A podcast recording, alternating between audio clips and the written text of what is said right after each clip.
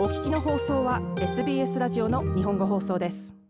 国民投票を実施できるようにする法案が連邦国会で可決されたためオーストラリアは今後6ヶ月以内に国会でのアボリジナルトレス海峡諸島民のボイスに関する国民投票を行います。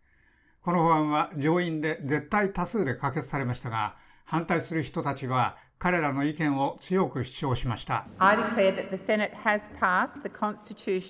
上院が絶対多数で2023アボリジナルトレス海峡諸島民のボイスに関する憲法改正を可決したことを宣言します。ソープ上院議員賛成52票、反対19票です。国会は今後6ヶ月以内に行われる24年ぶりの国民投票をオーストラリア国民にさせるために必要な法律を可決しました。オーストラリア人は憲法で先住民を認知し、国会へのボイスと呼ばれるアボリジナルトレス海峡諸島民の諮問機関を設立するために投票するよう要請されます。リンダ・バーニーオーストラリア先住民担当省です。Our democracy and decision making 我々の民主主義と意思決定はボイスで強化されるでしょう。良い政策のためには様々な意見を聞くことが不可欠です。クリスタルクリアに言わせていただきますと、ボイスは国会と政府に第三者の助言を与えます。それは現地のコミュニティの願いに基づいてアボリジナルトレス海峡諸島民によって選ばれます。それは代表機関でありコミュニティ指導であり説明責任があり透明です。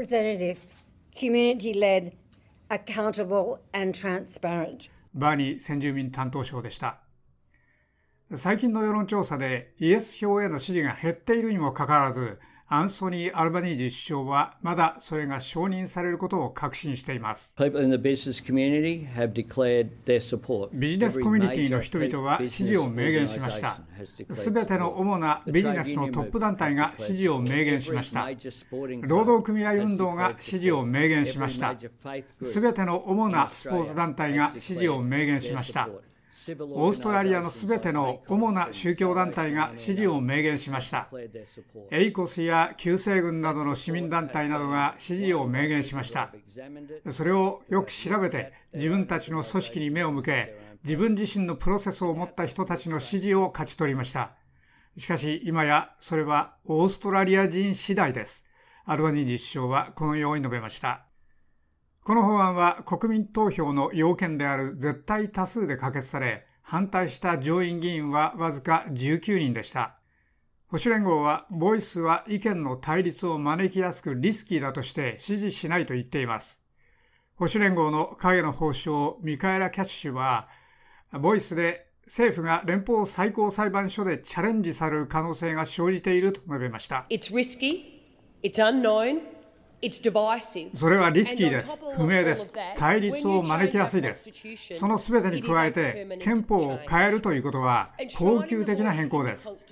憲法にボイスを明記するということは、法的なチャレンジに道を開きます。そして、法的なチャレンジに道を開けば、連邦最高裁判所の解釈の余地が出てきます。キャッシュ影の法相でした。保守連合の先住民オーストラリア人担当スポークスパーソン、ジャシンタ・ナンピジンパ・プライス氏は、ボイスの悪用と言いました。多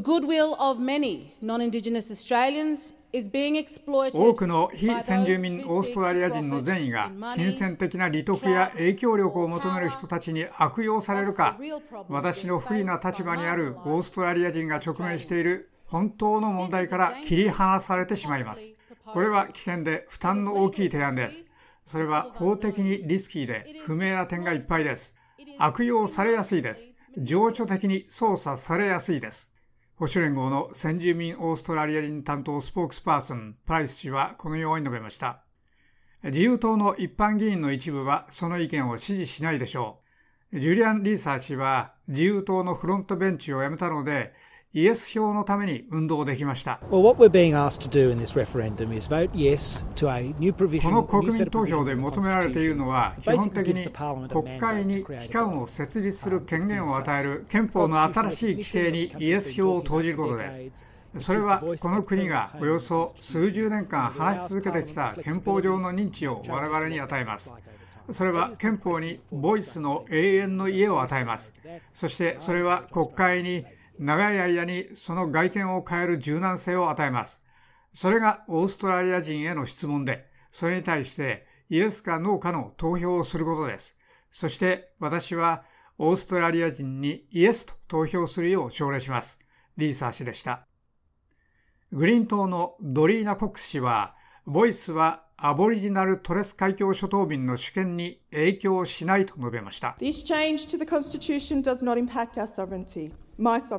この憲法改正は我々の主権、私の主権に影響を与えません。もし心の中にそれが影響するという何らかの疑いがあったなら、この法案を支持するためにここに立ち上がっていなかったでしょう。グリーン党は第三者の法的な助言を求めました。我々は国民投票作業グループ、法省、今日ここに来た先住民問題担当省などの多くの人々と話し合いました。私は彼らが我々の懸念を尊重し、我々の話を聞き、これらの懸念に対処するために時間をかけたことに感謝したいと思います。グリーン党のコック氏でした。しかし、党がボイスを支持したことに関してグリーン党を辞めた無所属のリディア・ソープ上院議員は、それは主権を譲り渡していると言っています。彼女は拘置中の先住民の死亡に関する1991年のロイヤルコミッションの勧告すべてを完全に実施する条約を呼びかけています。ソープ上院議員は、先住民のスラングで偽りを意味するガミンという言葉が書かれたシャツを着ていました。彼女は、ボイスは白人の罪悪感をなだめるだけだと述べました。我々は権限を与えられず、再び十字架にかけられました。もし本気であれば、ニュージーランドで彼らがしたように、ここで上院の議席を与えてください。彼らが持っているような条約を持ってください。我々はなぜそれができないのでしょうか？労働党は何を怖がっているのでしょうか？当時、ホークは党内の保守勢力によって外され、条約を追求しないように言われました。それを知ってますね？キーティングは試みましたが、撃墜されました。そして、アーボには明らかに勇気がありません。ソープ上院議員でした。先住民オーストラリア人担当の閣僚補佐マランディリ・マカーシ氏は、その議論が尊重できるものであるよう希望しています。私は続いている論評のいくつかを聞いてちょっと心配しています。私は依然として全てのオーストラリア人にこの議論全体を通じてじっくりと腰を据えて自分のより良い方に耳を傾けそれを尊重できる水準に保つよう訴えています。マカーシー氏はこのように述べました。以上、SBS ニュースのソフィア・タリクのレポートを SBS 日本語放送の長尾久明がお伝えしました。もっとストーリーをお聞きになりたい方は iTunes や Google ポッドキャスト Spotify などでお楽しみいただけます。